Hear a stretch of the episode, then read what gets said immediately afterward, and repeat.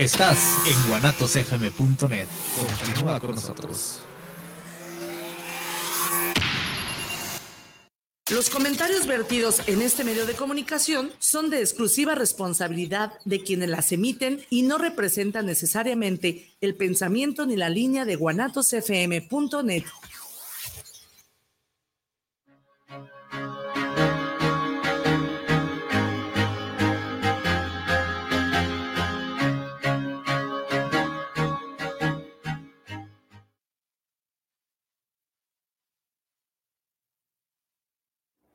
Muy buenas tardes, bienvenidos otro miércoles más a su programa Despertares. Pues ya saben, es un gusto estar ahí con ustedes como cada miércoles.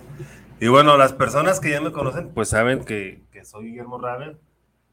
Y las personas que no me conocen, pues también soy Guillermo Raven. Soy el mismo. Hola Ruth, hoy tenemos una invitada. Este, Ruth nos visita de, desde Chilangolandia. Ah, Ciudad de México, mejor. Bueno, Ciudad de México. ¿Sabes que tomaste el micrófono? Ciudad de México, pues, porque se enojan porque le decimos chilangos, ¿eh? Pues un poquito. bueno, está Ruth con nosotros el día de hoy y este, pues también eh, es- tenemos una invitada que se llama María José, este, eh, y lo que pasa es que he tenido eh, un poquito de problemas para conectarse, pero ahorita vamos a, estamos trabajando en eso. Este, pero bueno, con Ruth vamos a, a tener un programa también un poquito más adelante. Este, ella lo que hace es que es angelóloga, Angeloterapeuta. ah, angeloterapeuta. Y este, pues también tiene unos temas muy interesantes y más, más adelante vamos a hacer un programa este, de eso, de, lo- de lo que ella, de lo que a ella se dedica, este, que son cosas muy interesantes. Bueno, hemos, ya hemos tenido aquí a, invitados que hablan de Los Ángeles, este, pero lo que hemos platicado ella y yo, pues no lo han platicado aquí. Entonces, este, y de hecho, este, como, pues prácticamente yo no he escuchado a nadie que, que diga eso- esos temas así como tú los, tú los manejas. Este, entonces sí sería, sería, bueno, va a ser muy interesante. Este, cuando tengas tú tu, tu programa, este, ahí con nosotros. Ahora sí ya se conectó María José. Hola María José, ¿cómo? ¡Qué barbaridad! Me ha costado media vida. Pero bueno, lo importante es que ya estás, ya estás, eso, eso es lo, lo bueno. No sé si ponerme los auriculares por si se me oye así muy al aire, no sé. Pues sí te escuchas bien ahorita, pero como tú gustes. Vale, lo voy a poner, a ver. Sí. Este, Aquí estoy. ok. Bueno, María José, este, ella está en España y eh, pues el tema de hoy la, la invitamos a que, a que compartiera el tema de hoy porque este, pues ella escribió un libro. Este, ese libro se llama Cimiento 13. Antes de que nos platiques del libro, este, cuéntanos cómo surgió la idea de escribir. Porque, bueno, yo también tengo muchas ganas de escribir, pero este, no sé por dónde empezar y seguramente muchas personas también tienen esa idea de escribir un libro y no saben cómo empezar o por dónde empezar. Entonces, pues estaría este, bien que tú nos compartieras esa experiencia tuya de cómo empezaste, cómo, cómo nació la idea de escribir ese libro o el libro, pues en general. ¿Se me oye? Sí, Vale. Pues, bueno, en realidad yo, yo llevo escribiendo desde, no sé, desde los 13 años. Entonces, mm, llevo escribiendo, yo qué sé, si pudiera ponerlo todo así apilado, pues a lo mejor sería como dos metros de altura de todo lo que llevo escrito. Y, entonces también he leído mucho, novela, poesía, todos los géneros, al final ya me, pues, en fin, todo, leo muchísimo. Total que en realidad esto no es una cosa que yo decidiera, sino que fue sucediéndome solo sin buscarlo. Porque el primer día que me puse a escribir no tenía yo ningún objetivo con esto tampoco. Y la primera vez que me puse a leer fue por curiosidad. O sea, todo ha sido siempre, en, mi caso concreto, sin buscarlo. O sea, es como que lo llevaba inherente, ¿no? Esas cosas, como esa necesidad. Y llegó un momento en que había leído tanto, había escrito tanto, que, era como, eh, como el siguiente paso casi inevitable ¿no? en esta evolución que iba de forma natural sola germinando dentro de mí. Y, y nada, y así de esta forma también, sin buscarlo, eh, llamé un día a un amigo para tomar una cerveza y me dijo que no podía quedar porque al día siguiente iba a empezar un curso de escritura. Y dije yo, perdona, ¿me lo repites? y, y, entonces dije, pues tengo que ir a ese curso, pero que tampoco me lo había planteado. Fui y, y nada, y, la última es nada, que era un curso muy tonto. Nos decían un poco cómo funcionaba el mundo de la editorial y yo que sé, que tampoco te enseñaban nada. Si no sabes escribir, no sabes escribir y sí, sí, sí, ya está. O sea, eso es una cosa que no, que no te enseñan en un curso de estos. Bueno, el tema es que la última semana dijo la profesora que podíamos escribir eh, como si fuera el primer capítulo de nuestro supuesto libro. Y total, que me puse a escribir y terminé el curso y, seguí escribiendo y seguí, seguí y seguí. Y entonces, como tenía, tan, tenía el, un mensaje muy concreto que, que compartir por encima de mi interés al resto del mundo, pues nada, de ahí surgió este libro, Cimiento 13. Así fue. Okay. Entonces prácticamente todo se dio, todo, todo, todo se te puso, este, como decimos acá en México, todo se te puso de modo para que este, lo escribieras y lo sacaras. Sí, voy fluyendo. Porque cuando uno se, se, se propone cosas y lo fuerza, a, veces incluso se sufre. Yo prefiero ir, ir fluyendo. Sí. Sí, pues de hecho así es en toda la vida, en todos los aspectos de la vida. O sea, este, tenemos que fluir para, para que las cosas este, sigan, nos sigan llegando. Pues de hecho una de mis frases que digo aquí en, en el programa que he hecho siempre es soltar y fluir, porque pues es algo que, que tenemos que hacer, es algo este, pues no, no, sé si la palabra correcta sea obligatorio, pero, pero sí es algo que, que nos va a ayudar a, que podamos seguir adelante con nuestras cosas, con todas las cosas que, que, queremos. Porque como tú comentas ahorita, o sea, si tú lo hubieras, este, como te lo hubieras planteado y lo hubieras forzado, a lo mejor no hubieran salido las cosas como te salieron. Puede ser. Yo tenía, sí que a lo mejor la idea la tenía rondando, quizás cinco años atrás tenía rondando que como que me sentía preparada o con la capacidad suficiente o no sabría decirte, ¿no? Como empoderada en ese sentido, pero no, no, no era una cosa así que hubiera yo, que me hubiera planteado seriamente hacer como objetivo. Y bueno, cuando se fue, cuando pasó esto de esta manera, pues pues nada, pues así okay. lo hice. ¿Y cómo, por qué el nombre de Cimiento 13?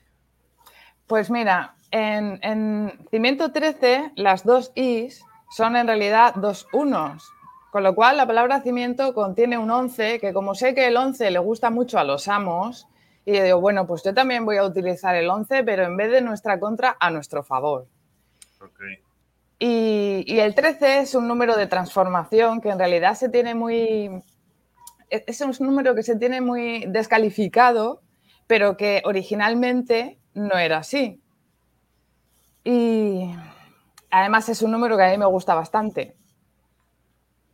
Y, y entonces eh, lo titulé Cimiento 13 porque, bueno, en, en el libro hay 13 capítulos de 13 cimientos que el protagonista, Fran, se llama Fran el protagonista, digamos que se ve obligado o llevado, conducido por la vida a ir rompiendo esos 13 cimientos que sustentan las bases de nuestra existencia en general de todos nosotros y que por circunstancias se le va desmoronando cada uno de esos cimientos para tener que construir otros nuevos y diferentes.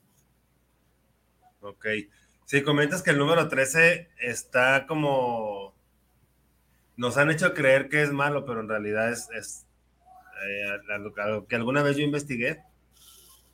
Ese número 13 es de los mejores números que hay. sí. Este, no es de mala suerte, no es como nos han dicho en todas las películas. En, de ninguna manera. En este pues prácticamente en todo nos han dicho, ¿no? Que el 13 es, es malo, que el 13 es negativo. Pues hoy es 13 y es un hermoso día. Sí. De ninguna manera es malo. Al contrario, en la numerología lo sumas y te da un 4. En la numerología angelical, pues son los ángeles comunicándose contigo y estando a, a tu favor, estando haciéndose presente cada vez que tú ves un 4. Y ya cuando ves muchísimos cuatro juntos, bueno, pues entonces el llamado es hermoso. Aquí un 11 es un número maestro, Sí, también. Eh, quiere decir evolución, es sigue adelante. Entonces, pues, es un mensaje muy claro que trae su libro. 11, sigue adelante y la divinidad está contigo, los ángeles te acompañan. Sí. Este. Mina Mina dice saludos, pues saludos a Mina Mina. Y Pedro Sánchez dice: Hola, el 13 es un número maestro. Este. Pues sí, yo la verdad realmente no, no investigué mucho ya, nomás cuando supe esa parte de que el 13 no era lo que nos habían hecho creer, este, dije, bueno, pues si, si esto es de un número, ¿qué será de toda la demás historia que nos han contado, no? Que, que, no, pues o sea, que, que, han cambiado pues la, la, este, la historia de las cosas a su conveniencia. ¿Por qué? Porque también saben que, que si utilizamos esas cosas, este, a nuestro favor, pues vamos a poder ser mejores seres humanos. Y es lo que no quieren, es lo que eh, ellos quieren, este, pues tenernos sometidos, como sometidos y distraídos como lo han hecho hasta ahora, ¿no? Sí. y no solamente eso, sino que, porque yo, claro, una de, una de, mis, bueno, básicamente a lo que me dedico, además de vivir, trabajar y todas estas cosas que uno tiene que hacer en la vida, es, investigar.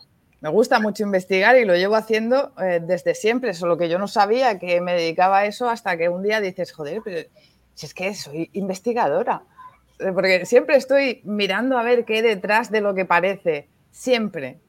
Y, y esto, fíjate que me empezó a pasar porque llega un momento en la vida en que uno se plantea, pero, pero ¿esto qué es?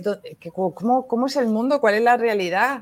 Y mira, y, ese punto así, eh, que a todo el mundo le pasa alguna vez, ¿no? A mí me pasaron algunas cuantas veces, pero de estas que no tienen importancia. Pero un día, un día, eh, de repente que mi hermano, que tiene cinco años menos que yo, nos llama mi madre a mí y vamos las dos a ver qué, por qué. Y estaba, estaba en el comedor de casa, en una quinta planta de una ciudad pequeña, y dice, mira, y miramos al cielo y allí en el cielo había una cosa súper extraña, que estuvimos viéndolo, yo que sé, a lo mejor un minuto y medio o dos minutos.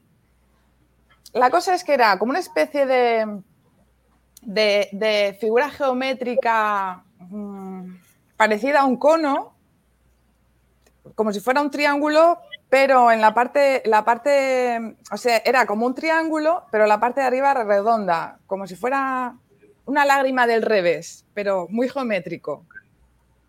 ¿Vale? De color amarillo así, amarillo huevo, muy intenso. Y estaba eso ahí quieto y era como un flash en la cabeza de decir, ¿qué es eso?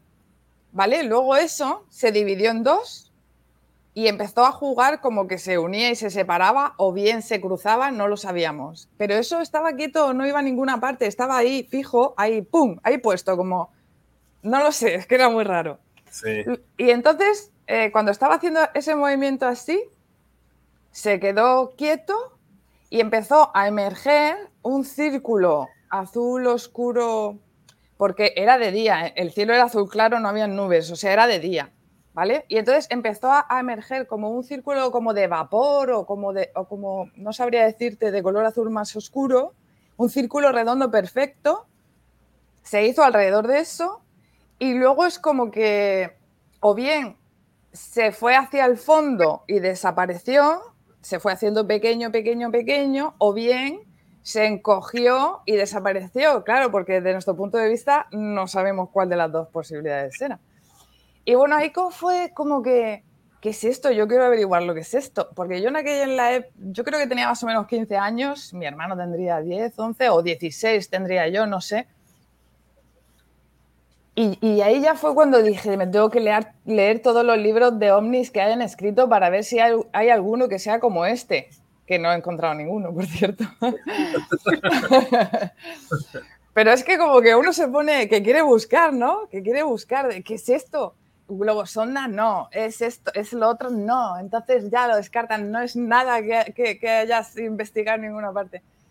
Y, bueno, y eso junto con otras cosas, a uno al final le se hace, a mí por lo menos, desde muy pronto empecé a plantearme esto que es dónde estoy y para entender, para entender sobre todo en el mundo en el que estamos que y claro, ahora ya con todo lo que sé, madre mía, si lo hubiera sabido yo antes, pero bueno, que al final te das cuenta de que la realidad es tan diferente a, lo que nos han contado y nos han enseñado desde que somos pequeños, que, es como, como Fran en el libro, ¿no? Que al final tienes que ir rompiendo todos los cimientos que son creencias, básicamente, para, transformar esa información en la real.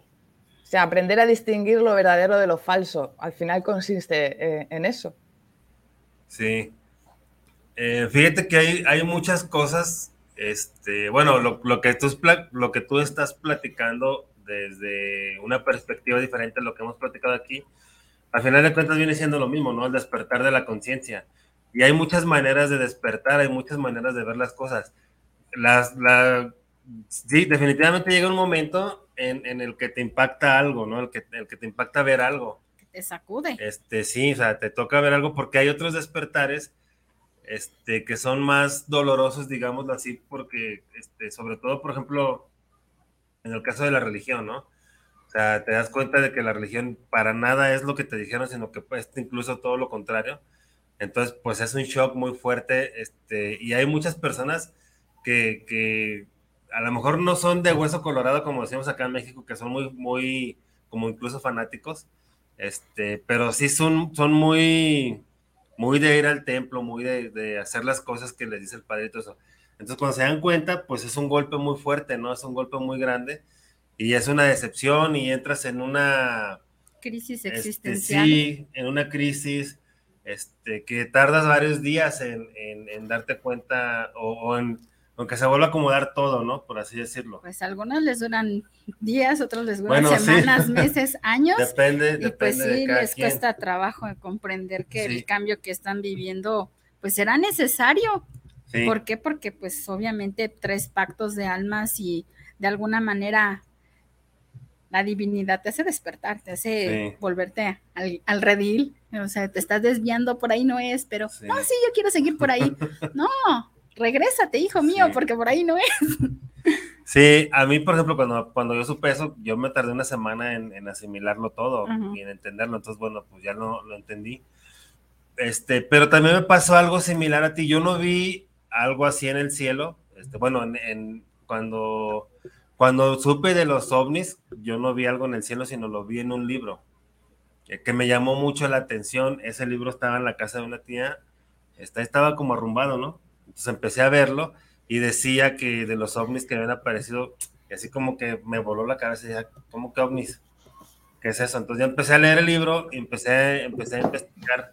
Este, también como tú me pasó lo mismo, o sea, que yo dije, a ver, tengo que saber más de, de ovnis porque esto que dice aquí en este libro, pues creo que es una parte muy pequeña y a lo mejor puede ser mentira, ¿no? Este, entonces ya empecé a investigar todo eso, pero sí fue, o sea, me impactó a lo mejor, este, este, bueno, no sé, no creo que, no creo que igual que tú, porque tú lo viste.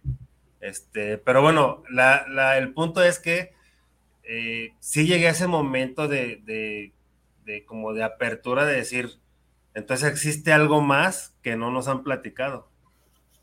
Existe algo más y algo muchísimo más grande.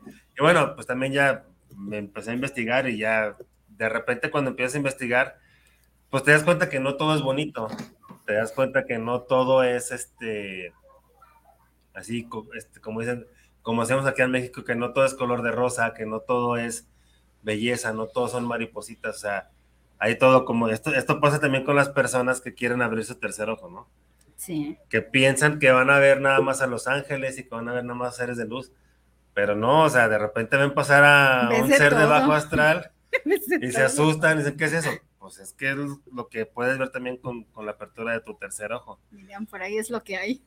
Sí, sí, entonces, este, yo creo que a, muchas personas que estamos despiertas nos ha pasado algo similar a ti en ese, en, en cuanto a esa perspectiva de querer saber más, o sea, de, de, bueno, antes de eso es de como de darnos cuenta que hay algo más y, y pues de, es como, como una invitación a, a, meterte ahí a investigar más, ¿no? Como decimos acá, sí. a echarte un clavado y ver qué vas a encontrar. Pero sí. hay Empieza, eso empieza de cada uno de nosotros, yo creo que siempre se nos da la posibilidad de ese empezar, ¿no? De empezar, eh, es como si hubiera un, un, mantel puesto encima de una superficie, ¿no? Y, y se te diera la, oportuni la, oportunidad de levantar una esquinita.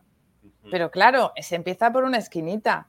Luego está la gente, elige levantar la esquinita o no levantar la esquinita. No todos se deciden hacerlo. Pero cuando empiezas a levantar la esquinita, es que solo has empezado. Porque es que yo, por ejemplo, se empieza por una cosita, ¿no? Pero es que esa te lleva a otra, luego a otra, luego a otra. Y de repente llega un día que dices, me cago en todo, pero si es que es que me la han colado por todas partes. Es que es increíble. O sea, ¿cómo puede ser esto? Y, y, y, yo es que ahora, por ejemplo, llega un momento, por supuesto, la televisión no la veo de hace un montón de años. Porque además, de vez en cuando la pongo, así en plan, vamos a ver por dónde va el cotarro, y es que me indigno, no la, la tengo que quitar. Porque claro, cuando ya no la ves, es como que, ¿sabes? Como Neo, el de Matrix, que sí. consigue ver todos los unos y los ceros y, ¿sabes? Y ya no ve la realidad aparente, sino lo que hay detrás. Pues, pues, eso, pues eso me pasa. Es que es una cosa que me, que me cabreo. Y digo, tengo que quitar la televisión, no lo puedo soportar. Sí. Y, y, es que esto es así, pero fíjate que todos podríamos, porque yo creo que a todos se nos da esa posibilidad, siempre nos, a todos los seres humanos, los que están despiertos, los menos despiertos, los más conscientes, los menos, a todos, se nos da esa posibilidad en algún momento de nuestra vida, porque para eso estamos aquí precisamente, para eso estamos aquí. Y, sí. y no la cogen, pero no la cogen porque ya nos tienen desde pequeñitos. Eh, tú piensas que, que, nos están educando desde pequeñitos en, en, todo lo relacionado con el materialismo. La ciencia está basada en el materialismo, todo lo que se estudia está basado en el materialismo, incluso las leyes eh, están enfocadas al materialismo. Por poner un ejemplo. Sí, sí. Por ejemplo, un, nosotros tenemos una distancia interpersonal, ¿no? Cuando tienes una persona que te cae bien, pues si se te acerca mucho, pues te sientes cómodo porque te cae bien. Pero si se te sube a coscaletas y te dice, llévame, que estoy cansado, pues por mucho que le quieras, dice, no, perdona, me estás invadiendo y además me vas a reventar la espalda. ¿Cierto? Sí. Vale. Entonces, si esa persona te obliga a que le lleves a coscaletas, pues tú coges y te le voy a poner una demanda porque me ha agredido físicamente. ¿Cierto? Sí. Vale se te está imponiendo físicamente. Pero si eso mismo sucede a nivel emocional o psicológico, espiritual, en plan, quiero que hagan las cosas así porque como es así como se tienen que hacer y no como tú dices, se te están imponiendo parecido a que se te suban ahí a coscaletas. Pues sí. eso no existe. Está todo, todo enfocado al materialismo porque quieren hacer desaparecer todo lo espiritual, lo energético. Eh, y yo creo que hay mucho interés en que no sepamos de nuestra naturaleza la frecuencia, la vibración, de la realidad, de la realidad energética que, que, nos, que nos conforma. Hay mucho interés en que no se sepa eso y, y, y, en, y en que desaparezca cualquier atisbo de eso, de cualquier personaje que lo haya destapado o, o a lo largo de la historia o, en fin, todo, todo lo quieren tapar respecto a eso porque solo nos quieren hacer focalizar hacia el materialismo porque les interesa esa manipulación. De forma que cuando a cualquiera de nosotros nos pasa algo para poder levantar esta esquinita que os estaba comentando antes, como ya nos han enseñado que eso no existe, que es una casualidad, que te estás montando una película, que, yo qué sé, que, lo flipas por un tubo, pues lo desechas, lo descartas, no le prestas atención. Y como no le prestas atención, pues no estiras de la esquinita del mantel. No vas a destapar nunca a ver qué hay debajo. Sí, lo, que pasa es que nos, nos distraen mucho y, como bien comentas, pues prácticamente todo está enfocado al materialismo. ¿Para qué? Para que, este, pues justamente como lo que dices, ¿no? O sea, te hacen olvidar tu esencia, te hacen olvidar lo que tú eres. Y ahora... Que, que no lo sepas, que es peor, no es que te olvides, es que te lo niegan, te niegan que eso exista. Eso es peor todavía. Sí, porque muchas, o sea, la mente nosotros creamos la realidad en la que vivimos. Correcto. La mente no, no reconoce de lo que estás viendo en la tele, una película, un programa, a tu propia realidad. Por eso es que nosotros evitamos la, los programas de televisión. ¿Por qué? Porque a nuestra mente eso se le hace normal, eso se le hace parte de tu vida, cuando en realidad no es así. Entonces, estas personas aprovechan que la mente no distingue y te empiezan a bombardear con puras programas basura, con, pura, con, puras mentiras, porque la mayoría, por ejemplo, las noticias son puras mentiras. La mayoría te las exageran, te las hacen ver súper trágicas cuando la realidad pues es totalmente diferente.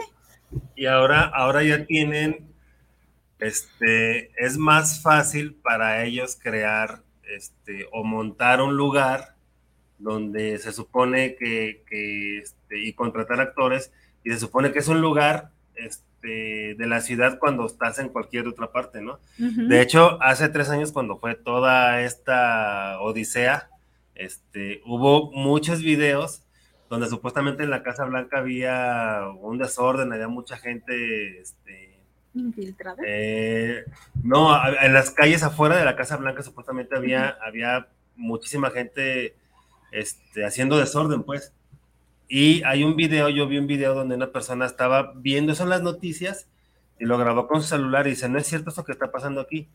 Pasa en, la grabación de su celular que está viendo la tele y luego se asoma a la calle porque él vivía cerca de ahí. Y dice, miren, no hay nadie y la, la calle estaba sola, la calle estaba vacía. Entonces lo montan y luego ahora seguramente se han dado cuenta de las máscaras que existen ya. Que pueden hacer una máscara de cualquier personaje, se la pone cualquier persona, puede ser hombre o mujer. Este, y le queda perfecto a su cara y los gestos también los hace la máscara y la voz pues ya con la inteligencia artificial te puede, se puede, este, se puede imitar. Entonces ya es muy fácil que se puedan hacer falsificaciones de todas las cosas. Sí, no nos podemos fiar ya nada de lo que vemos, pero ni siquiera de, lo que supuestamente eh, es más disidente, no nos podemos fiar. Mira, precisamente hace, hace tres años que acabas de comentar tú, em, que, si quieres pones la primera fotografía para que la gente vea la cara de, este tipo, de Harari. Sí, déjale, digo acá. Bueno, pues este hombre, em, cuando estaba haciendo una investigación, lo tengo, lo tengo me parece que, que lo tengo en el preámbulo de mi libro, porque cuando ya me focalicé en hacer la investigación para mandar el mensaje concreto que quería hacer, porque es una novela, pero es una novela de investigación y está basada en hechos reales. Bueno, pues este tipo, Harari. Bien, pues eh, estuve escuchando de, porque es, el vocero de, del foro de los dardos, que, que no sé qué palabras se pueden decir o no, para que me entendáis y ha escrito muchos libros y tal. Y bueno, y este tipo básicamente lo que va diciendo es que existen como si fueran dos realidades, la realidad subjetiva y la realidad objetiva, ¿no? Entonces, él dice que la realidad subjetiva, bueno, la realidad objetiva sería, pues yo qué sé, las personas, los animales, las montañas, los ríos, la naturaleza, todo lo que existe. Esa es la realidad objetiva. Y que la realidad subjetiva es la realidad creada o artificial sobre la que está sustentada la sociedad, que son las leyes, el dinero, eh, yo qué sé. Eh, a ti te pueden multar ahora mismo por, por muchísimas chorradas, básicamente sin sentido, porque están dentro de esa realidad subjetiva. Y entonces él hablaba que si tú cogías a un mono y le dabas, eh, yo qué sé, mil dólares, le dabas a elegir entre mil dólares y, y diez plátanos, pues el mono iba a coger los diez plátanos para comérselos. Pero a un ser humano no, a un ser humano no coge los plátanos, coge, coge el dinero. ¿Qué implica esa representación, esa idea? Pues que los seres humanos respondemos a una realidad subjetiva. ¿Quién crea, quién genera esa realidad subjetiva? ¿Quién? ¿Quién lo hace? Nosotros cuando venimos aquí ya estamos en una realidad subjetiva, totalmente creada y artificial, que todos tenemos que dar por supuesto que eso es así, son las normas, es el, concepto, y a partir de ahí se, va creando la realidad. Y claro, la masa crítica tan grande que comparte esa realidad subjetiva, está creando esa, realidad a la vez que la piensa y la siente. ¿Qué es lo que estaba diciendo tu compañera? ¿Cómo te llamas? Ruth. Ruth, que no nos han presentado. Hola. que precisamente ella estaba hablando de esto. Es que es así. Y utilizan todos los medios a su alcance a como de lugar constantemente, constantemente. Y, además me parece una manera muy inteligente de hacerlo porque, claro, una vez que ellos han creado a sus soldados llenos de creencias, convencidos de ellas, las repiten a sus seres queridos y las enseñan de generación en generación. O sea, es como... ¿Me entendéis? Es, es como, vamos, ya va rodado todo están haciendo un paradigma, están creando un paradigma. Pues lo que están creando es chungo, chungo. Sí, o sea, pues es un paradigma diferente a, lo que nosotros conocemos, por ejemplo. Están cambiando, están cambiando la historia, están cambiando la realidad de ellos. Este, obviamente ya sabemos que es para tenerlos más manipulados para poderlos manejar de una mejor manera o de una manera más sencilla. Claro. Pero mira, sin embargo, a pesar de todo esto y de que esté pasando hace muchísimo, muchísimo tiempo, antes de una manera, luego de otra, digamos que esa manera de manejarnos eh, suele ir acomodándose a nuestros propios avances, por decirlo de alguna manera, que a veces pienso que son retrocesos, pero, pero bueno. Mire, en, en la segunda en la segunda foto, este hombre, no sé si lo conocéis. A ver, déjame. Ah, ahí está. Es Bruno Kruning.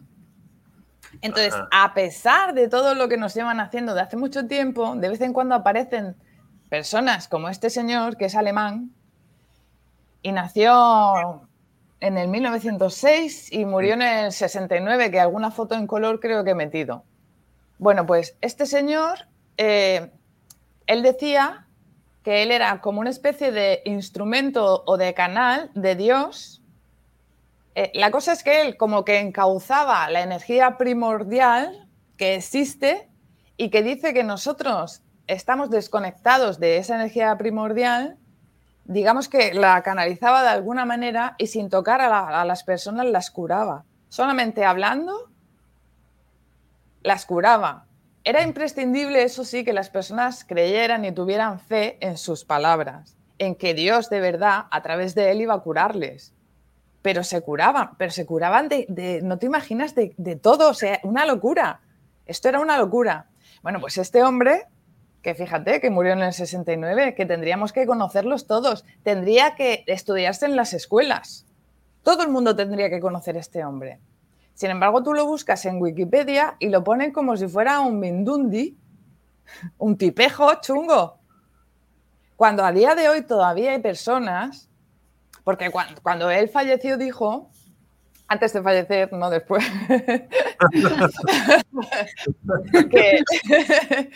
que, cuando falleciera, que cualquier persona que quisiera seguir utilizándolo para curarse, que lo podía seguir haciendo porque él había venido aquí a eso.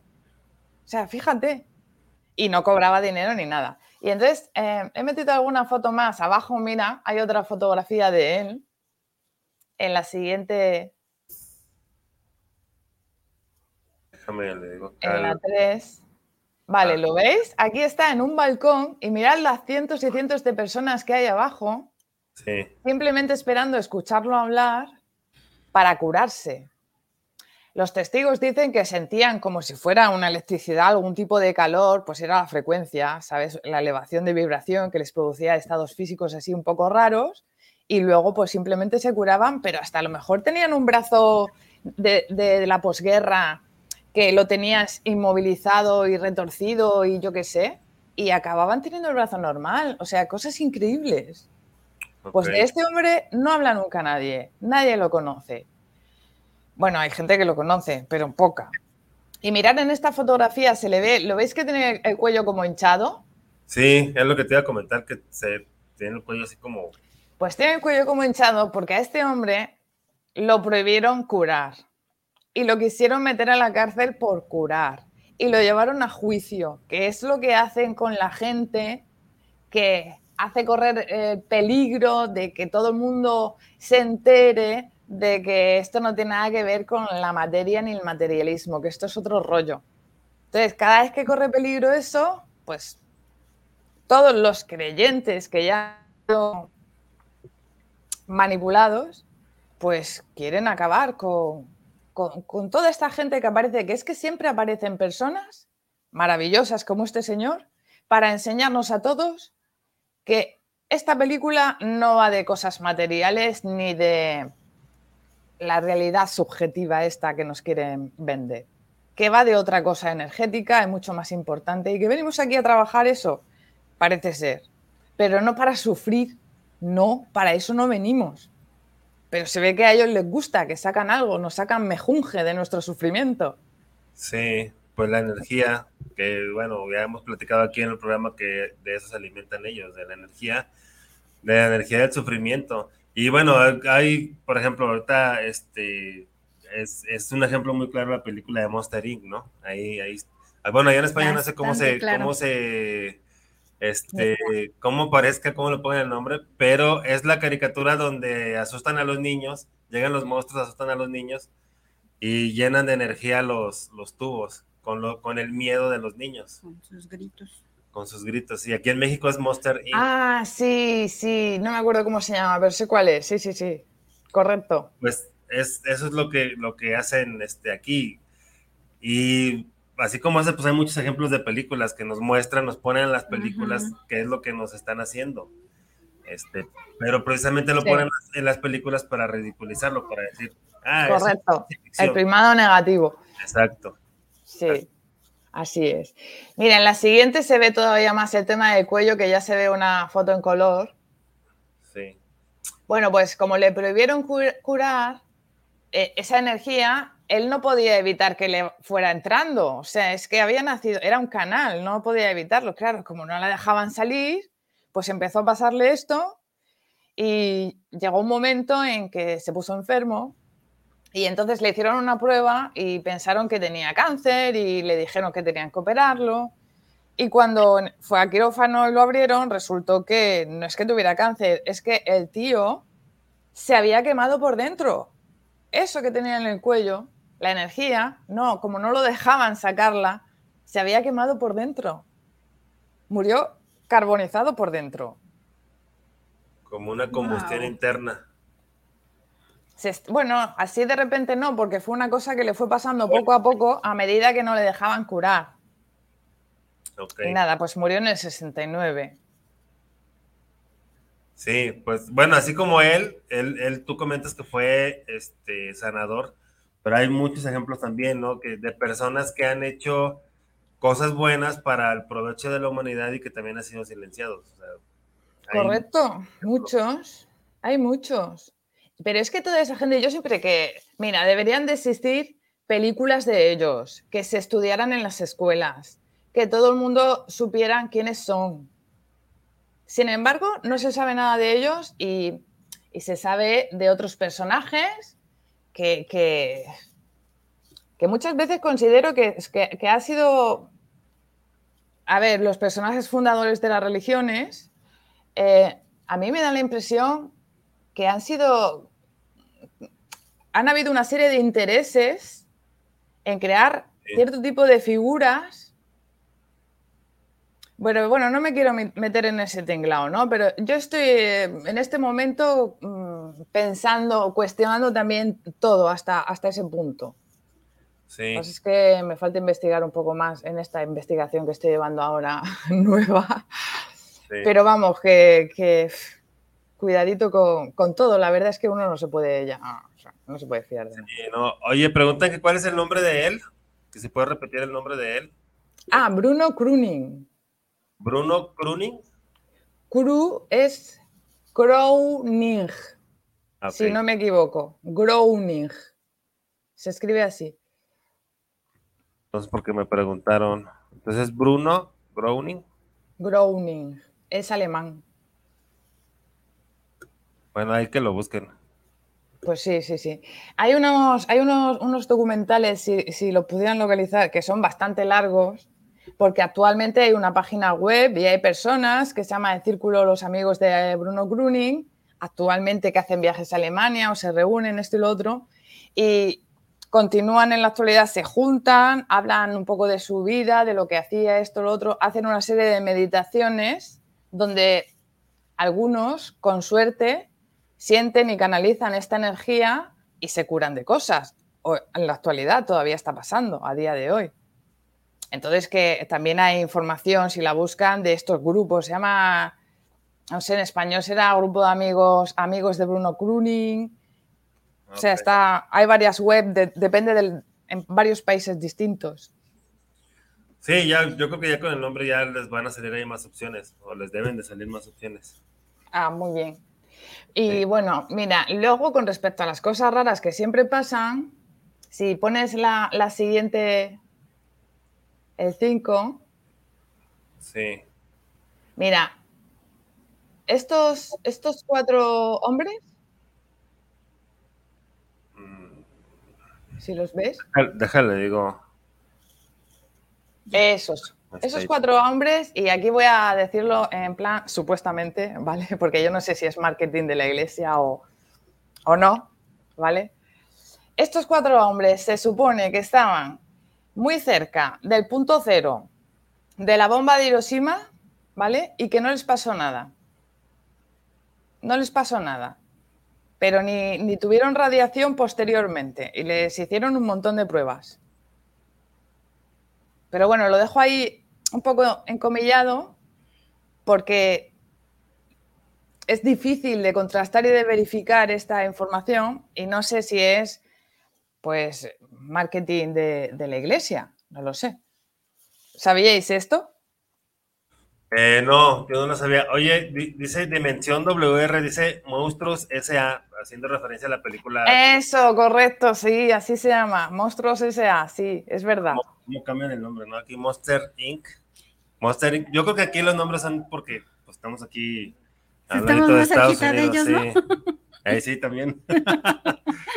Y allá sí, sí les, les dicen otro nombre, pero sí, a final de cuentas, pues es esa misma película donde nos han mostrado prácticamente todo, ¿no?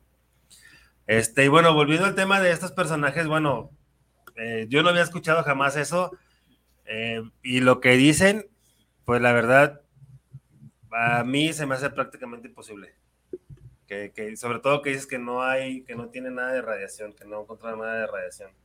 Eh, según según la, lo, he leído en bastantes sitios, se repite, más de 200 médicos los revisaron porque decían que era imposible. Se supone que, que e, ellos eh, rezaban el rosario todos los días y que esto les protegió. No lo sé, yo no lo descarto. Yo, yo ya no descarto nada en esta vida, ¿sabes lo que te digo? Pero tampoco lo puedo asegurar. Pero bueno, es, existe la posibilidad, ¿por qué no? ¿Por qué no? Si existe Bruno Kruning, pues existe la posibilidad de esto, ¿no? Sí, o sea, a mí se me hace muy difícil, pero igual también, este, no digo que, sea mentira, pues, porque así como, como en esta, en este ejemplo o, en esta, este, situación pasó esto, pues yo he sabido de otras cosas también que han sido como milagros, ¿no? Por así decirlo. También podría ser que su fe y su nivel de vibración fueran tan altos que eso mismo también los protegió. Es como, es como con la pandemia. Atacó a la gente que tenía muchísimo miedo, que no este, pues que tenía problemas de sangre, cardiovasculares sobre todo, y la gente que teníamos alta vibración mm, pasó sin pena ni gloria. Yo puedo decir, gracias a Dios, a mí jamás me dio COVID, nunca estuve internada y nunca estuve enferma porque siempre mantuve mi vibración alta. Yo es que tengo otro punto de vista diferente sobre eso, ¿vale? Entonces, eh, con respecto al tema de, tener una elevada vibración y la salud, evidentemente va relacionado. Pero con respecto a mm, eso que has comentado tú, em, no fue así, fue distinto fue distinto. De hecho, eh, fue, fue ahí justamente cuando empecé a mirar más con lupa. O sea, si yo antes ya de esto ya tenía mi, mm, desconfianza en todo lo relacionado con el sistema, cuando empezó a pasar esto, algo dentro de mí dijo, no me cuadra nada, esto es una rayada y ya me puse a investigar. Y vamos, a donde llegué fue... No pasó. Eso no pasó. Lo que pasó fue otra cosa, no eso. Y como pasó otra cosa, pues evidentemente no nos, no nos pusimos enfermos ni fuimos al hospital ni nos pasó nada, porque no pasó nada. Pasó otra cosa que no puedo decir. Ok. Por la censura. sí. Bueno, luego ya yo, les digo a los Sí, sí entendimos. bueno, una de las cosas que, que se había comentado era en el 2009 salió supuestamente aquí en México, hicieron mucho énfasis en eso, en la gripe porcina, pero se supone que en el 2009 cambiaron eh, las antenas de 3G a 4G y la radiación que emitían fue lo que generó eso. Entonces, hay una versión también de que las antenas, ahora las 5G es lo que, lo que, lo que creó esa, esa, esos, esos este, síntomas. Y la, la gripe española de 2018 tiene tiene, mm, coincide con, la radio. Con la emisión de radio y la puesta de antena de radio, con ese tipo de frecuencia. Sí, es que también, bueno, esa es otra parte que nos afecta a nosotros, que es las energías electromagnéticas. Si tan solo tener el, microondas, el celular, o sea, el, móvil es, como dicen allá en ustedes, este, el celular, eh, las antenas de internet, las, las, este, las antenas de Wi-Fi que tenemos en casa también. Claro. todo eso genera una energía que nos afecta, nos estresa para empezar. Este, entonces, pero de eso no te mueres. De eso te puedes enfermar, pero no te mueres. Para morirte de eso necesitas mucha ayuda. ¿Sabes lo que te quiero decir? Sí, o sea, a, lo que voy pues, es que esas energías nos estresan y nos están afectando. Y ahora se ha hecho mucho énfasis en los auriculares que son inalámbricos. Eso también tiene muchísima radiación. Correcto. Nos quieren freír la cabeza a como de lugar. O sea, por, por todas las maneras posibles. La comida, las informaciones, eh, todo lo que te enseñan en las, en las películas, todo las series, todo es súper chungo, todo. Mira, tú te pones a hacer zapping un día en la televisión y son tiros, peleas, asesinatos, esto, esto, esto, pero vamos a ver, es que no hay cosas bonitas en el mundo, por Dios. Sí. eso. Mm, quieren acabar con nosotros a como dé lugar. Ya, son muy creativos. Yo, yo no sé, me espero cualquier cosa. Y eso es en cualquier, en cualquier país, eso que hablas de la televisión abierta, yo también tengo muchísimo tiempo que no la veo. Porque me di cuenta de eso, o sea, ves las noticias y todo es lo mismo, todo el día es lo mismo, todo es muerte, todo es violencia, todo es... Y exacto, como dices, o sea, no pasa nada bueno, o sea, pues mejor no la veo. Y el telediario, ¿vale? Las noticias estas oficiales. Tú, tú te pones el telediario, que en tu país seguro me apuesto lo que sea, que no soy, no soy de allí, ni he visto nunca la tele de allí, pero verás como acierto. tú pones las noticias estas que dan, el noticiero, ¿no? no sé cómo se llama, aquí se llama el telediario. Pones un canal, otro canal, y en todos los canales se están diciendo exactamente lo mismo. Uy, si parece que todo venga de la misma agencia. Ay, vaya, si resulta que sí que viene de la misma agencia. o sea, ¿sabes? Pero es que, y luego, si cambias de país, son las mismas noticias en todas partes, el mismo rollo, que eso pasó con esto que, acabamos de comentar, ¿vale? Con, el, con el superplan de, de hace tres años, el superplan. Sí. En todas partes lo mismo y venga R que R y venga a repetirlo y venga a repetirlo y tucutú, tucutú, tucutú. Programación neurolingüística. Te cambian los porcentajes a, a ¿qué edad? No sé cuántos de cada 10.000 o 100.000. Yo qué sé los números tan raros que hacían ahí. Y yo digo, bueno, venga, voy a hacer una reglica de tres, una cuentica a la vieja, ¿sabes? a ver, estos porcentajes, ¿qué significa en tanto por ciento? Y los, y los tantos por cientos no me daban. Y yo, ¿esto qué es? ¿Esto qué es? Venga, hombre, por favor. Ahí fue cuando dije, ya no pongo la tele ni un minuto. Sí, exacto. Y mucha gente no se daba cuenta, no investigaba. En la misma página oficial de ellos este, ahí decía el porcentaje este, de las personas que, ya no estaban, pues, y te dabas cuenta que es mínimo. Pero, pues, la pero es que además, en, las páginas oficiales de ellos, eh, tanto en las estatales de cada uno de su país, como, eh, en, aquí hay BOE, hay, distintas publicaciones, ¿vale? Como en la página oficial de la OMS, han puesto toda la información siempre, todo el tiempo solamente había que entrar y, leerlo. De todo, de las cosas malas, de los mejunjes, de los mejunjes esos que ya sabéis. Sí, y, o sea, pues, es lo que digo, pues la, gente no investiga. Y a pesar de que uno les decía, no, es que no es cierto, no es cierto, no es cierto. Ahí lo vi en la tele, lo dijeron en la mañana, lo dijeron a mediodía, lo dijeron en la noche. Tienen razón, ellos dicen la verdad. Pero no, investiga tú. ¿Para qué? Si ya me dijeron la verdad ellos. Bueno, pues entonces créeles a ellos. Pues nada, y ya sabemos todo lo que pasó. Se pusieron el mejunje con toda esa nanochatarrería dentro, autoensamblándose. Y hasta cuatro veces, ¿y de qué le sirvió? Para tener chatarrería dentro, autoensamblándose. Bueno, sí, para, eso, pero, me refiero a los que no lo hicimos, todavía seguimos aquí. Me acuerdo que hubo personas que me dijeron, no, es que yo sí lo voy a hacer porque si no lo hago no puedo salir del país. De yo nunca salgo del país. Ya cuando nadie salió del país, pues ya voy a ver, a ver, a ver si todavía lo están pidiendo, pero como no salgo del país ahorita, pues ni, para qué. ¿Como para qué? Pues sí. Y además, chico, no puede salir del país, no salga, ya podrás salir, ni que esto fuera para siempre. O sea, qué desesperación. o sea. Sí, o sea, es que esa parte es parte de la programación que les meten a las personas y el miedo. Es que si no lo haces no vas a salir del país y si no sales del país no vas a tener tu vida maravillosa que tienes. Y nunca sale del país esas personas, nunca salieron del país. Pero si es que la vida maravillosa no está afuera, está dentro. Si tú estás maravilloso, da igual donde estés, no importa. Si al final no son grandes cosas, son pequeñas cosas las que le llenan a uno. Exactamente, eh, pero, o sea, este, volvemos a lo mismo de la programación, ¿no? Te lo venden. Sí, claro. Mira, pues hablando. Ajá. Ruth, pues, Ruth. Como si fueran lo último que van a vivir, como si ya no ah, fueran a tener eh, esa oportunidad nunca más en la vida.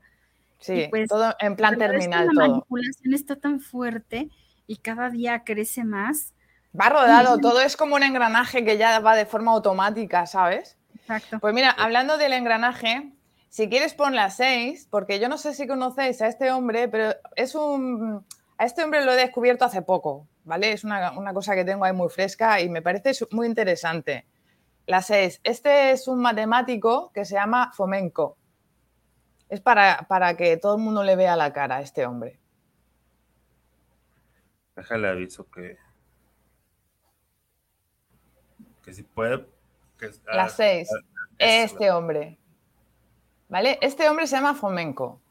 Bueno, pues en la historia, ¿vale? Nosotros estudiamos historia en las escuelas o en las universidades, este y lo otro, pero la historia que estudiamos ha sido estudiada por historiadores, ¿vale?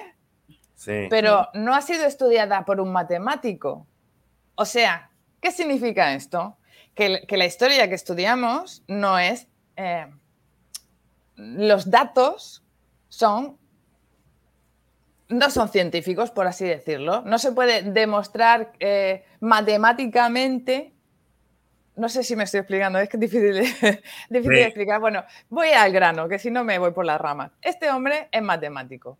Y entonces, a partir de otro, otro escritor, que no recuerdo el nombre, que para eso soy un desastre, que por eso me he puesto los nombres y las fotos, porque es que si no, no soy capaz de nombrar a ninguno estaba estudiando la cronología del, planeta, del planeta Tierra, no sé, la cronología de la historia, eh, a partir de otro autor que hacía la cronología de la historia utilizando las, los eclipses lunares.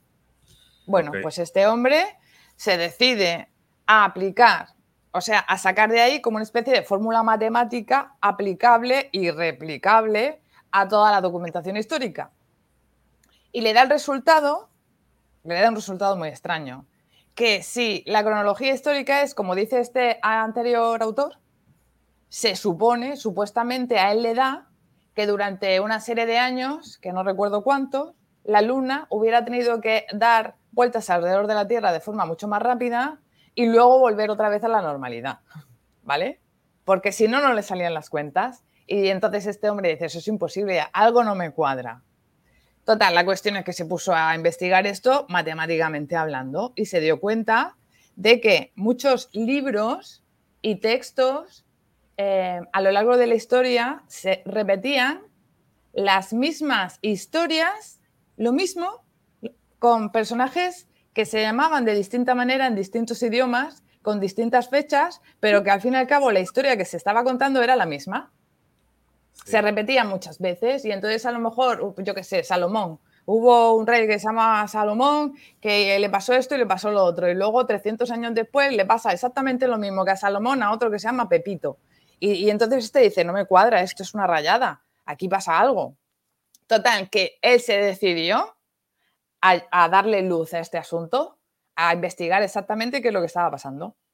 Y bueno, hizo, yo que sé, una investigación de un mogollonazo de años con más gente, un equipo, y llegaron a la conclusión de que más o menos mil años de la historia que nos han contado no existe. Sí, no existe. Eso, es algo también que, este, bueno, así, como nos estás platicando tú, ¿no? Yo sabía que el calendario que tenemos ahorita está desfasado, está desfasado como por 3, 4 años, o más o menos. Este, y por ejemplo, también todos los libros, los libros de medicina, los libros de historia, como comentas, este, los de religión, los de, pues prácticamente todos, este, fueron modificados. De hecho, últimamente han sido modificados otra vez, este, de acuerdo para llevar ese, esa, esa cronología de, de cómo mantener a las personas distraídas, ¿no? Este, mucha gente dice, es que aquí en, los libros de, medicina dice, y yo les digo, sí, pero ¿quién escribió los libros de medicina? No, pues fueron unos doctores maravillosos que investigaron y que, ¿cómo se llaman esos doctores?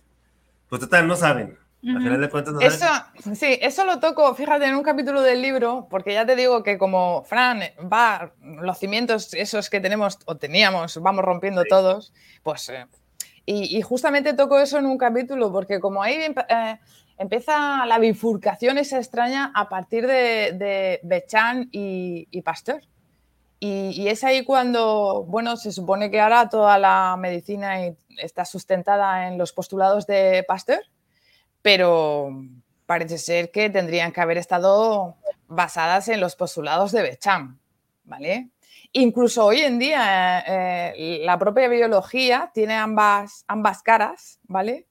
Y por supuesto, los biólogos que postulan el punto de vista de Becham mm, no están dentro de los colegios de médicos o de los colegios de. O sea, están como. Tienen que hacerlo por su cuenta. No les van a dar becas universitarias ni dinero para investigación.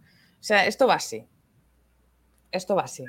Y eso sucedió, no me acuerdo la fecha. Mm, bueno, en el libro, si a alguien le apetece leer el libro, ahí, ahí lo pone cuando, el por qué motivo Fran eh, llega a investigar eso y, hasta, hasta dónde llega el asunto.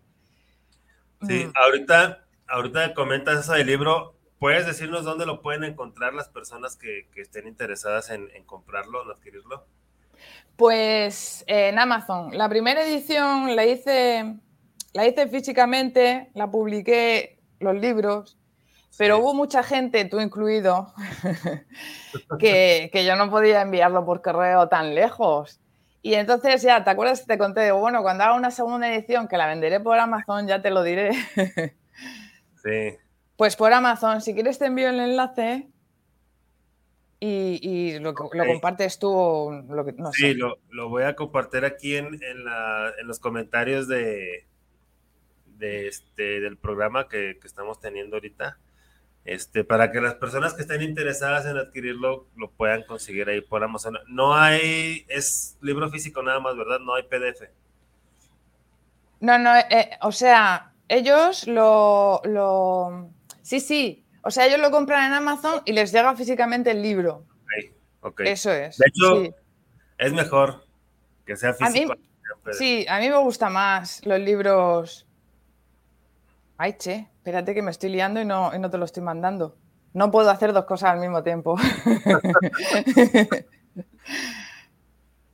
Pero bueno. Ya, está, ya está, ya te lo he mandado. Ok, ahorita, lo comparto acá. Es muy interesante todo eso que, nos has, estado comentando. Y, por ejemplo, este, si dices que tu libro lo, estás, lo has basado en, en todas estas investigaciones que has hecho, entonces pues seguramente es un libro muy interesante y ahorita de las cosas que, nos has platicado, pues espero que alguna de las personas que nos estén escuchando, que seguramente sí les cambie la perspectiva, porque eso es algo que hemos tratado aquí, bueno, no hemos tratado, lo hemos hecho aquí en el programa, precisamente se llama Despertares, para ayudar a despertar la conciencia de las personas, para que se den cuenta que no nada más estamos en, aquí por estar como nos han platicado, ¿no? Nacer, crecer, reproducirse y morir. O sea, no. Claro, precisamente cuando, cuando yo escribí el libro me puse, me puse en el lugar, o sea, a ver, me puse en el lugar de una persona que está alejada de cualquier despertar o, o de conciencia de, en fin, ya sabéis. ¿Cómo, cómo, ¿Cómo llega uno? ¿De qué manera una persona que está sumergida en este rollo materialista donde no existe nada energético, ni espiritual, ni el crecimiento espiritual, ni la energía vibracional, etcétera? ¿Cómo llega una persona? Pues es que es una cosa tan pequeñita, son migajitas pequeñitas, porque si tú coges y te comes un bocadillo así súper gigante, te sienta fatal. Pero si te lo comes poquito a poquito, ya como que, ¿sabes? Como que ya... Y, bueno, y entonces intenté hacerlo un poco así, sobre todo para que las personas... Es que lo que le pasa al protagonista nos pasa a todos. O sea, Fran representa a cualquiera de nosotros, a nuestras luchas y nuestras contradicciones. Cuando te pasa algo raro, por muy pequeño que sea, lo primero que haces es descartarlo y decir, no, no, no, no puede ser, seguro que es casualidad. Y, ¿sabes? Siempre, aunque estés en, eh, aunque tengas más claro que el agua que todo esto mm, fuera de ti, esto fuera de lo normal existe, cuando te pasa en el momento, a mí me pasa ahora dentro de media hora cualquier cosa de estas y cojo yo y digo, ah, no, no, no, no, no. Y tengo que comprobarlo, medirlo, estudiarlo y ya llega un, momento en venga, vale, sí, me ha pasado. O sea, es una cosa que, que, viene con nosotros, eh, ¿no? Si te pasa cualquier cosa, oyes voces y te crees todo lo que te dicen las voces, hombre, pues a lo mejor sí, o a lo mejor no, y, tienes esquizofrenia. O sea, quiero decir que el cuestionarse las cosas nos pasa a todos. Es que esa, esa es la manera más fácil de, ridiculizar a alguien este, diciendo lo que tiene esquizofrenia. Bueno, pero puede ser verdad que la tengas. Puede ser, pero, no significa, no significa que todo el mundo que escuche voces tenga esquizofrenia, pero puede darse el caso. Sí, pero por ejemplo me refiero a personas que, a lo mejor no saben del tema, pero sí canalizan, sí escuchan, este, no saben, y lo primero que hacen, pues es que van al doctor. claro, eso, pues, claro, eso sí, correcto, eso también puede, sí. Sí. Entonces ya el doctor le dice, no, es que eso no existe, tú estás esquizofrénico. Claro, por eso todo, todo es material, todo está enfocado al materialismo y cualquier persona que sea especialista y un poco diferente y que canalice o tenga contacto, como no sea una persona fuerte, que tenga bien claro lo que está pasando, se la cargan. El sistema se la carga. Exacto. Así es. Eh, Pedro Sánchez eh, dice, estamos dentro de la Matrix y generan el miedo a las personas para que no vean la realidad. Sí, claro, eso, ese comentario lo hizo hace, hace un buen rato, pero, o sea, pues sí, es, es una realidad también esa, ¿no? Perdón, Keila Jaden dice saludos desde la Ciudad de México. Ah, tu, tu vecina. vecina, este, hola. Y ella pregunta, ¿eso es lo mismo que la edad? Se supone que debes festejar tu cumpleaños cada nueve meses, no cada año, o, o no cada doce meses. Haciendo referencia a lo, a lo que comentaste de este personaje que investigó los ciclos de la luna? Bueno, el matemático ya no investiga los ciclos de la luna, sino que se dedica a investigar realmente los textos históricos y, el asunto es que llega a la conclusión de que son inventados. Es que son inventados, es que es súper fuerte. Entonces, si son inventados, hay casi mil años, no sé exactamente cuántos años, ya te digo que esto es una cosa que tengo fresca ahora investigando y estoy empezando, que no hay información, no existe, como si no hubiera existido o a lo mejor no existió, no se sabe, o sea, esto es un misterio, ¿sabes lo que te digo? Es un misterio. Sí, pero a mí me suena más a que están ocultando algo. Hombre, por supuesto. Ahí, ahí, ahí es donde yo voy, precisamente. Mira, a ver, es que no sé lo que he metido en la siguiente, en la siguiente foto. La siguiente imagen. A ver. Ah, la siguiente pasamos a lo misterioso, súper mega misterioso. Mira, yo no sé, ¿te acuerdas que te comenté no hace mucho que allí en Jalisco, o era en Jalisco o era en Ojuelos, en Ojuelos, que había un yacimiento en la 8? Sí, ahorita la vamos a poner. Vale, Mientras digo unos saludos, Jorge Enrique Mendoza, saludos para el programa de Despertares, pues saludos, Jorge Enrique, no sé dónde nos está escuchando. Isabel Mendoza, saludos para el programa de Despertares, saludos a María José y a los panelistas. Pues gracias Isabel, saludos. Santiago Vega, saludos, lo sigo en la CDMX, saludos para todos. Pues gracias Santiago, saludos hasta allá, hasta la CDMX. Entonces, este, ya esta imagen, dices que eh, ¿Eso lo descubrieron aquí en México? Sí, nene, ahí en tu pueblo. Ah, en los pueblos, que no sé si es tu pueblo. Es un rancho. Eh. es un rancho que le dicen la gran ciudad. Ah, bueno. ¿Sabes qué pasa? Que cuando uno es de otro país, ¿sabes? Es como tú, me visualizarás en España, yo soy en España, y tú en México, y cualquier cosa es allí donde tú estás. Bueno, pues esto es en Ojuelos. Y nada, eh, he cogido dos o tres fotos, pero hay cientos. O sea, no os lo imagináis. Esto es increíble. Bueno, ¿qué os parece? Es un, extraterrestre. Extraterrestre. Y, y mira la siguiente el clásico, el clásico este, extraterrestre que, es, que nos han hecho creer que es, ¿no? Este, los grises, ¿no? Sí, los grises, sí. Luego aquí tenemos otro. Y mira ese. ¿Veis lo que tiene ahí? Y todo lleno de inscripciones. Sí. Bueno, pues este yacimiento de Ojuelos, eh, la gente que. ¿Cómo se llamaba el hombre? El arqueólogo Pablo, el doctor Pablo.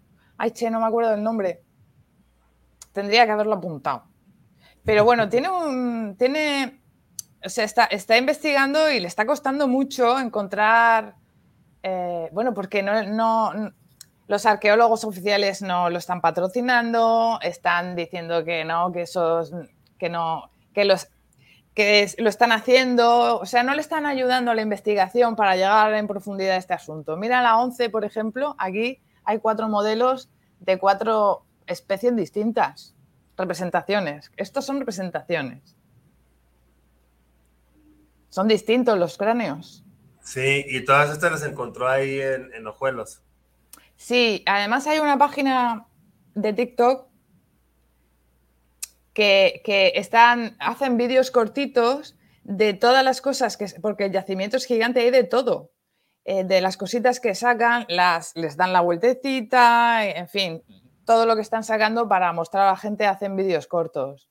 Mira, en la siguiente, aquí, aquí, tú, ¿te acuerdas? No sé si lo has dicho tú o lo ha dicho Ruth, el tema de sacarnos la energía. Sí. Vale, pues la energía nos la llevan sacando desde hace mucho tiempo. Antes lo hacían así. Mira cuántas trepanaciones. Venga, un día te hago una trepanación, te chupo la energía un ratico. A los cuatro años, por decir algo, otra trepanación. A los cinco años, otra trepanación. Así, a mansalva. Porque en, en el propio yacimiento hay relieves y dibujos y todo esto de, que representan cómo estos seres chupan algo de nosotros. Ah, Tanto de la cabeza como emanando de la boca, que creo que la siguiente... Ah, bueno, la siguiente es otra trepanación que la arreglaron, lo veis que están ahí como unos puntitos, ah, porque si, si ellos trepanaban, lo arreglaban, destapaban, ponían, quitaban, esto, vamos, una cosa descomunal. ¿Lo veis? Pues está lleno de cráneos de seres humanos trepanados y también hay cráneos no humanos.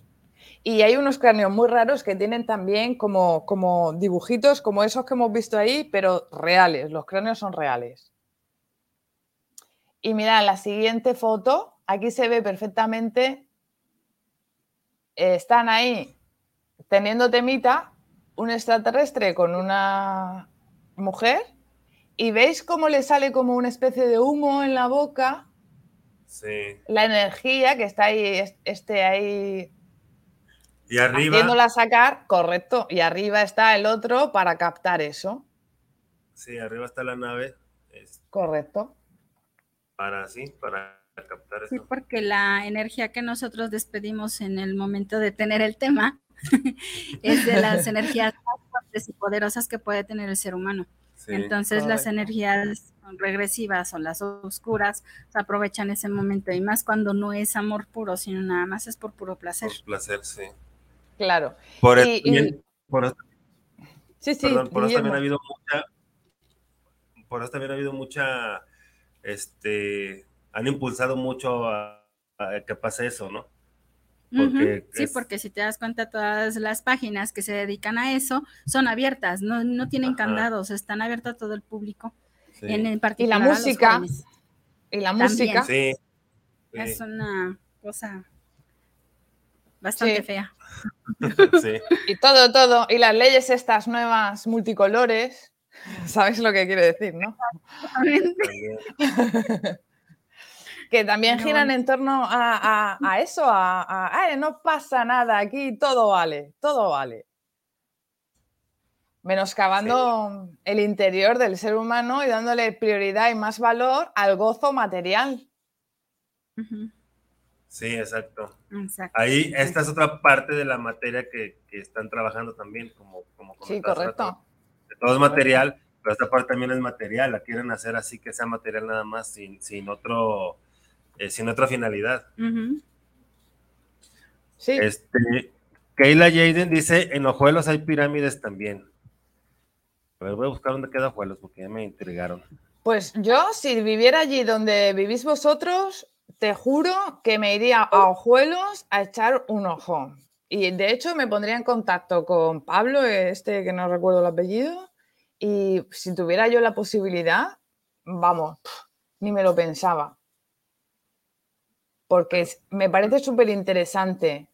Y, también había un esqueleto completo de un ser súper extraño. En fin, son, son muchas cosas las que está descubriendo este hombre y no recuerdo la datación exactamente, pero es muy interesante. De este hablaremos en un poquito. Es que no he querido meter muchas fotos de estas porque es que hay tantas que no, yo digo, voy a meter cuatro o cinco, pues un poco para, para que la gente lo conozca, porque es que me parece súper interesante. Bastante interesante. Y de hecho, últimamente han habido muchísimos hallazgos arqueológicos referente a todo, a todo lo que nos han tratado de ocultar. Apenas estaba yo revisando así, y como dices tú en TikTok, te pasan cada cosa que te sorprendes la cantidad de jeroglíficos y toda la información que siempre ha estado ahí plasmada, pero que nunca nos habían permitido ver. Sí. Que, siempre nos tienen así como que nada más así una embarradita de, de cualquier cosa y nada más para callar la mente las preguntas, pero si ellos pues obviamente venimos de allá, también parte de nuestra esencia son polvos de estrellas, entonces obviamente pues venimos de otros lados, no nada más estamos aquí.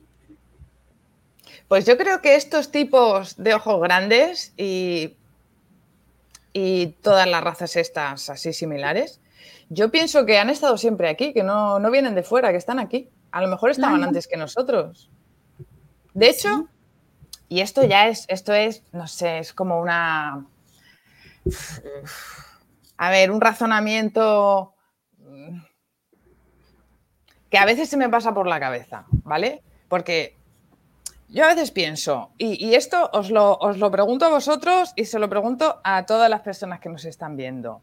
Este razonamiento. Si el motor de agua existe, yo creo que el primero que se lo inventó fue en el 76, desapareció y se lo han inventado varios después, se lo han inventado porque no sabían que otro se lo había inventado. y, esas patentes y esos motores están guardadas en un cajón, desaparecidas. A veces han matado a, los inventores. Vale, el motor de agua que no contamina y que funciona perfectamente ha sido inventado. La energía libre, fría y gratuita está inventada y guardada en un cajón, ¿vale? Solamente con esas dos cosas, el mundo que hoy conocemos sería absolutamente diferente. ¿Vale? Bien. Y sin embargo, bueno, la energía electromagnética, ¿vale? También, también eh, es una posibilidad a utilizar que tampoco se contempla. ¿Vale? Todo esto ya existe, pero es como si no existiera. Es como, mm, todo desaparece, las noticias desaparecen, las patentes se guardan, si no se prende un edificio donde está guardado, en fin, todas estas cosas que sabemos que pasan, que no salen en el telediario, eso no sale. eso no, sale.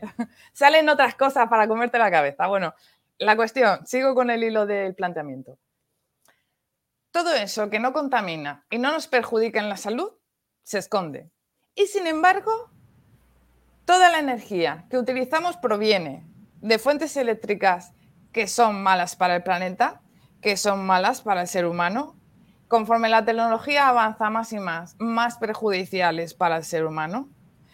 Todas las eh, remedios que se utilizan para curarnos son malas para el ser humano. Todos los excipientes que se utilizan son malos para el ser humano. O sea, todo lo que sí que existe es perjudicial para el planeta y para el ser humano. La tecnología nos enferma y la que no nos enferma está guardada. Y entonces me pregunto yo, si toda la tecnología y todo lo que nos enferma, es porque a lo mejor esa tecnología y todo esto no proviene de seres humanos. No, porque ¿qué sentido tiene que los seres humanos utilicemos tecnología, excipientes, drogas, eh, fármacos, etcétera, etcétera, que nos perjudiquen la salud? Pudiendo hacer cosas que no nos perjudiquen. Y claro, si estos tipos están aquí de toda la vida, pues uno ya dice, oye, ¿no será que uno más uno son dos? ¿Y si uno más uno son dos? que no lo sabemos, evidentemente. ¿Me entendéis lo que quiero decir? Sí. ¿Qué opináis? Eh, pues bueno, yo creo que ah, siempre nos han tenido manipulados para, para ellos tener un beneficio hay quienes tienen el, beneficio energético y hay quienes tienen el beneficio económico. Y lo que comentas de, los motores de agua, no me acuerdo eh, dónde escuché o, dónde leí que creo que los aviones utilizan ese tipo de motores, este, de motores de agua. Y eh, la energía libre, este, dicen que los, los altos, los, los de la luz, este, que ellos la utilizan para ellos. O sea, pero que todo lo, o sea, todo, todo, eso que existe, ellos lo utilizan. Pero a nosotros, a los mortales, este, no nos dan nada de eso. Este, ¿para qué?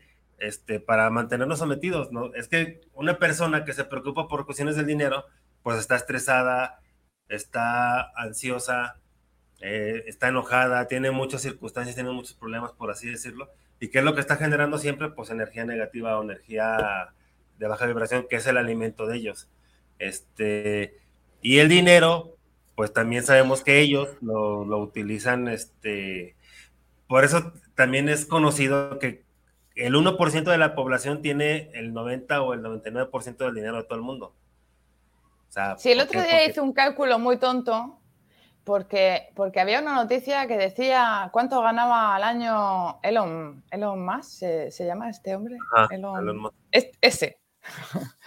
Ah. Y entonces, entonces dije, vale, voy a calcular, este hombre, no, ¿cuánto dinero ganaba en un año o cuánto dinero tenía? En fin, no me acuerdo, pero yo hice una cuentica de estas de, estas, de cuenticas de la vieja.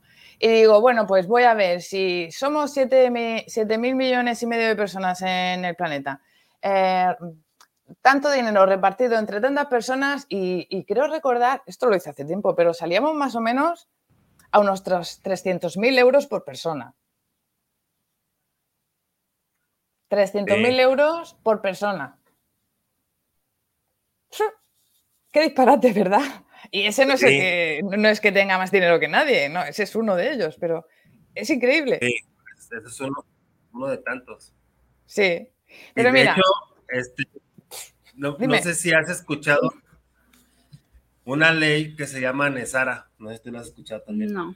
Nesara y después se hizo Gesara. Sí, sí, sí, de, de, esa ley habla de que, de que se nos van a regresar este, todos los impuestos que hemos pagado a lo largo de nuestra vida y habla de, las, de la distribución de la riqueza este, de manera equitativa. Pero pues quién sabe cuándo vaya a pasar o si va a pasar. Era primero porque... ¿Tú crees que eso va a pasar? lo veo muy difícil. a lo mejor es que, por ejemplo, ese tipo de cosas es parte de, de, de, la estrategia de ellos para mantenernos esperanzados a algo, para mantenernos distraídos. Primero era también, A mí me, hace sospechar, a mí eso me hace sospechar. Por, el tema este, claro, es algo así como cuántico, ¿no? Todo muy ah, online, muy tururú. Entonces es como que al final de, al final, ¿no? Si pones los objetivos de la agenda, que no quiero nombrar, agenda de los amos. Y el tema este de Gesara Nesara, aunque lleven caminos diferentes, parece que al final van a llegar al mismo punto en cuanto a la economía. O sea, ¿sabes lo que te quiero decir? Sí. Aunque también se maneja una versión que ese famoso salto cuántico que tanto se ha hablado desde hace sabe cuántos años, que se iba a pasar para unas personas antes de esa fecha. Antes de que llegue esa fecha de esa agenda. Este, está la posibilidad porque también, pues se supone que ahorita ya entramos al día galáctico. ¿Y sabes lo que es el día galáctico, supongo? No, no, no. No. Bueno, se supone que nuestro sistema solar, bueno, la Tierra hace un, movimiento de traslación al, alrededor del Sol, que dura los 365 días, que es el año, bueno, eso nos han dicho, quién sabe cuánto dura. este, y nuestro sistema solar hace un movimiento de traslación también al sol central de la galaxia, que se supone se llama Alción. Entonces, en todo ese momento de traslación hay una noche galáctica y un día galáctico, que duran alrededor de 5.000 años, 5.000 y algo años cada, la noche galáctica y 5.000 años el, día galáctico. Entonces se supone que en el 2012 terminó la noche galáctica, eso se refería al calendario de los mayas. Entonces se supone que ahorita estamos en el amanecer galáctico, eh, se supone que por eso ha habido tantos cambios en la Tierra, por eso ha elevado tanto la frecuencia, por eso ha habido más personas que están más despiertas y por eso también nos han atacado más o han atacado más a la humanidad. Ah, pues mira, sí, sí que lo sabía, pero no, no sabía que se llamaba así. Sí, hay, esto creo que sí todavía lo puedes encontrar ahí en, en, las páginas de internet. De hecho, hay una imagen. No, pero sí, sí, sí. Igual, te mando la imagen más tarde para que la veas. Y también para que la veas. Ahí se ve, se ve todo. Entonces, a mí me hizo sentido. Un final de ciclo, ¿no? O el final de los tiempos para un nuevo tiempo que también coincide con los textos bíblicos y bla, bla, bla y todo esto, ¿no? Con las predicciones o las opuestas predicciones de Nostradamus, que también decía que iba a haber mil años de luz, pero no son mil años, son más. Este, que, bueno, los que vieron las predicciones o los que leyeron las predicciones de Nostradamus, ahí él decía que iba a haber, o sea, que iba a haber un momento en que iba a haber un desmadre en la Tierra y que los que quedaran, supuestamente los que quedaran, iban a tener esos mil años de luz, pero no son mil, son más, son más de mil años. Este, entonces hay quienes pero, pero cuidadito cuidadito con esos mensajes que se repiten y se repiten y se repiten, porque por ejemplo en los católicos en el Apocalipsis piensan que estamos en ese momento, se repiten, se repiten, uno lo repite, lo dice y lo está creando y creando y creando. Y como ellos saben, como ellos saben cómo funciona el cotarro realmente, cosa que la mayoría de nosotros no, no sabemos. Ah, cuidadito, ¿sabes lo que te quiere decir? Porque es que al final dices tú, a ver si, si... Es que, como, vamos a ver, de la misma manera que manipulan a la mayoría, ¿por qué no también la otra parte nuestra está siendo también manipulada? O sea, hay que andar con mucho ojo. Sí, sí lo he pensado, y lo he pensado varias veces. A veces digo, ¿y no será todo esto también parte del plan, parte de ese plan, el tenernos así en... es que es una rayada. Tenernos en, y es que tienen todo bien hecho, o sea. Bien estructurado. Sí. Tú piensas que toda la información a la que tú accedes está ahí porque lo permiten los amos. Claro.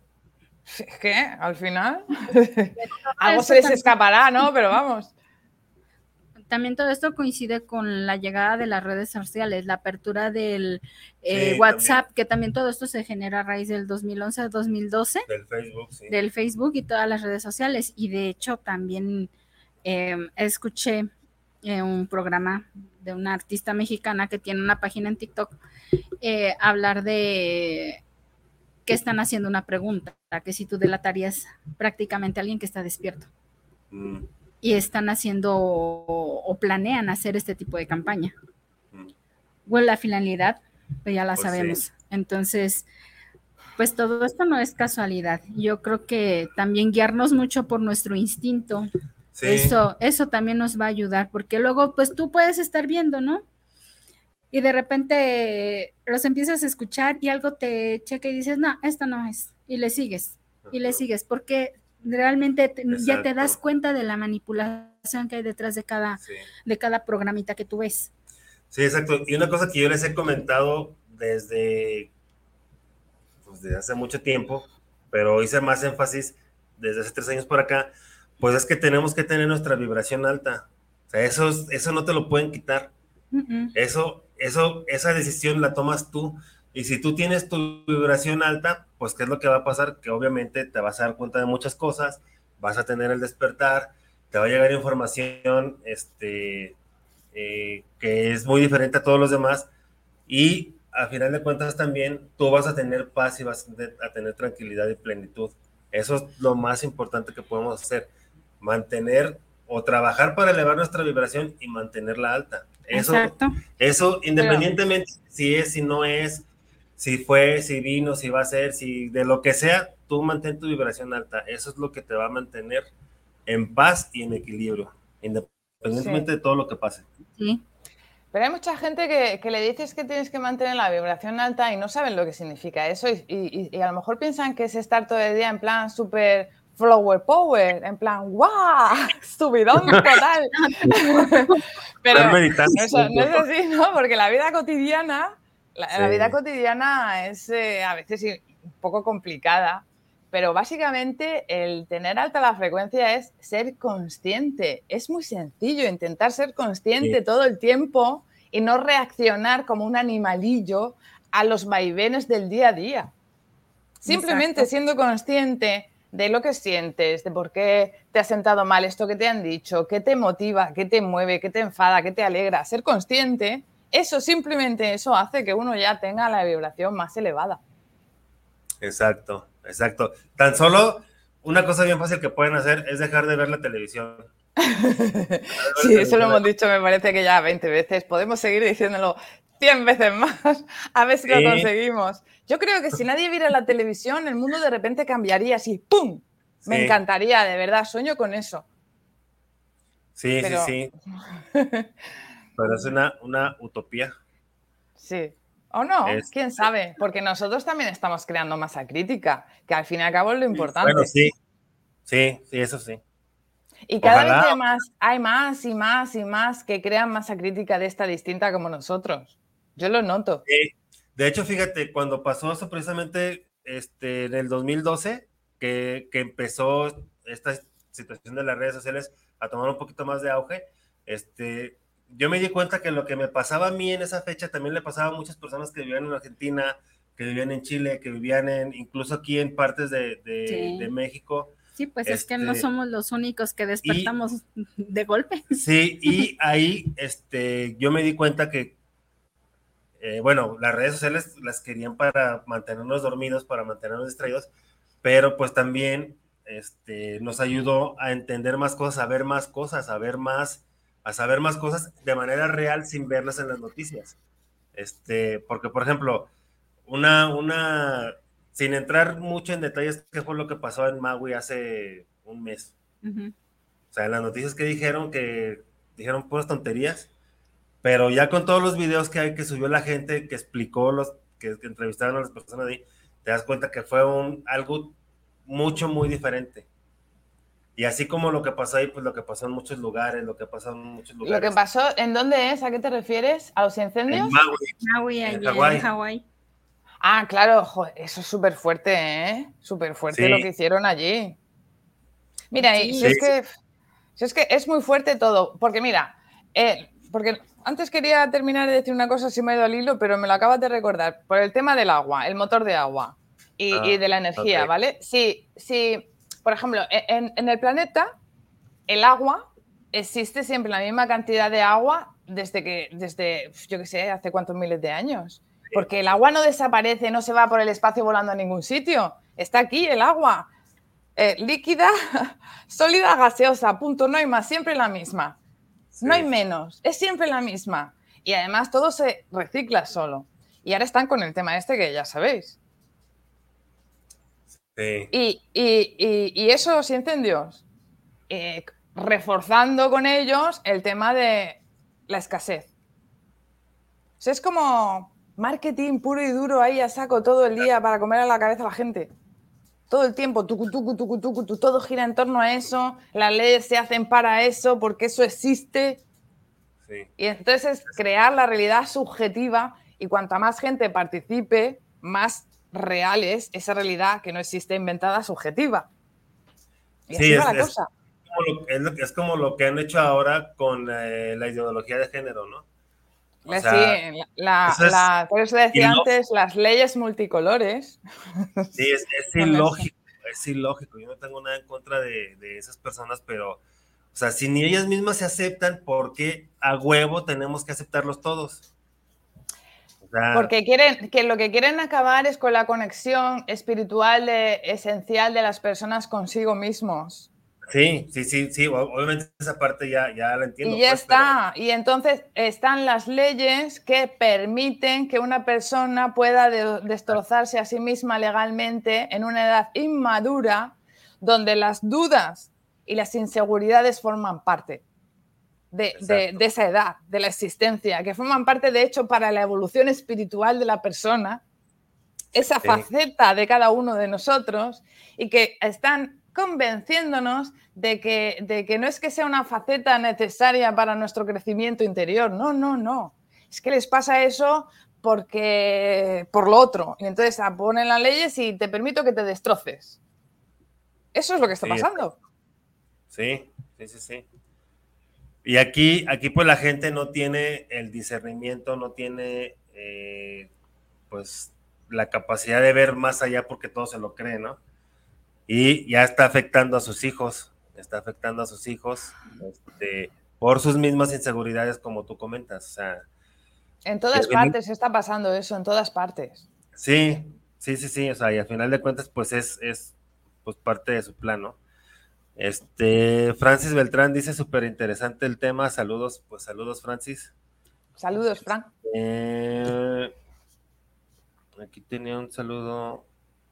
Ah, bueno, este. Estela Rivera, saludos desde Zapopan. Qué interesantes imágenes y sobre todo la entrevista de hoy. Pues muchas gracias, Estela. Ojuelos está bien cerquita de aquí, está como, está con el, con el, con la frontera con Zacatecas, yo creo que deben ser como unas tres horas a lo mejor. Entonces. ¿Lo tienes a tres horas? Más o menos. Chico, mañana tienes que ir allá. Yo, no sabía. Pero sí, voy a, voy a, voy a, voy a ir. expedición. Sí, voy a agarrar mi mochila y voy a ir. Y voy, a ser invitado a las personas a ver quién quiere ir. Ah, eh, Víctor Daniel Cruz, saludos para el programa Despertar. saludos, a, saludos a los invitados y a Memo Rabe. Pues saludos, Víctor Daniel. No sé dónde nos está viendo, pero pues saludos. Ana María Sánchez, saludos al programa, saludos a Memo y a sus invitadas especiales el día de hoy. Gracias. Muchas gracias, Ana María. Este, Guadalupe Ramos dice, hola, buenas tardes, felicidades a todos. Sí, hay que ir a Ojuelos a ver si nos dejan ver lo que hay, es por Zacatecas. Sí, pues hay que ir, pues yo creo que sí nos deben de, dejar ver, ¿no? Lo que hay. Este, dice Francis, hay que programar una visita. Sí, estaría interesante porque pues yo no sabía que había esos, esas cosas ahí en, en Ojuelos. Este, y sobre todo apoyar al arqueólogo, apoyarlo, necesita apoyo y ayuda el hombre. Sí, sí, pero ahora, ahora que, ya sé, pues ya, y que quedan súper cerquitas, pues sí voy a ir. Voy a, voy a este, hacer una convocatoria para ver quién quiere ir, porque este, pues es muy interesante. Imagínate toda la información que hay ahí, ¿no? Bastante todo, todo lo, que podemos encontrar ahí, pues es, va a ser algo maravilloso. El hombre hace conferencias y eso. Ah, ok. para dar a este, conocer la investigación. Eh, cuando te acuerdes el nombre, me lo dices y yo lo subo ahí en los comentarios de, del programa, tanto en Facebook como en YouTube. Ahí, ahí lo subo para que las personas puedan saber quién es y ya empiecen a investigar más cerca de él y ya este cuando vayamos incluso pues también decirle a él, ¿no? Igual.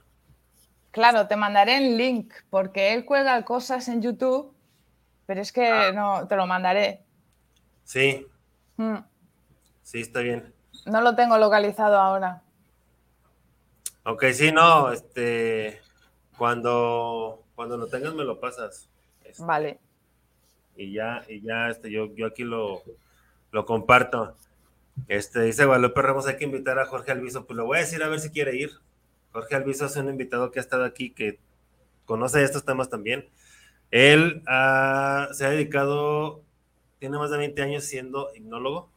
Entonces, pues ha visto este, los tulpas, ha visto este. Egregores, arcontes. Sí, todo, a todos esos. Él, él le dice Pokémones. ok. Yo les digo fluvers. Pues por aquí. sí, entonces, bueno, sí, le voy a decir a ver, a ver qué dice. Yo creo que si puede, yo creo que sí va a querer. Este. Entonces, María José, ¿puedes eh, repetir otra vez? Bueno, ya, ya puse el, enlace, pero tu libro lo pueden encontrar en, en Amazon. Sí, correcto. Es que nos, queda, nos queda poquito ya, Guillermo. Sí. Ay, che, pues nos falta la parte más chula. Ah, no me pues da tiempo. No me da tiempo. Sí, te quedan, quedan 11 minutos. Ay, en 11 minutos puedo por lo menos contaros. Es que, es que veréis, se me falta nada un poquito, es que se me ha hecho mucho más rápido y yo digo, no me va, no, no voy, a, voy a poder hablar dos horas y media, es imposible, pero madre mía. Eh, muchas personas me dicen eso, ¿qué voy, ¿qué voy a hablar en dos horas? Dura dos horas el programa. ¿Qué voy a hablar? Pues mucho tiempo. Ya cuando están aquí ya hasta falta, falta tiempo. Vale, pues entonces, súper rápido. Chico Javier, que era la siguiente foto, supongo que allí lo conoceréis, porque el hombre este creo que es brasileño. Si no me equivoco, está, está por allí a unos cuantos cientos de kilómetros, supongo. Sí. Bueno, pues Yo, eh, después de toda la investigación, después de escribir el libro, que seguí investigando, me fue llevando esto por otros derroteros y tal, porque claro, uno investiga y eso no termina nunca. Dije, vamos a ver, si, si los extraterrestres o lo que sea, o intraterrenos o mm, terrestres raros, en fin, como sea, están aquí de siempre haciendo trepanaciones, eh, chupando aquí eh, nuestra energía, manejando el cotarro quizás, o incluso puede ser que estén detrás de, el mejunje con chatarrería que se autoensambla, porque no lo descarto en absoluto. ¿Por qué los libros de Chico Javier? Porque a mí, Chico Javier, este medium, me, me parece muy veraz.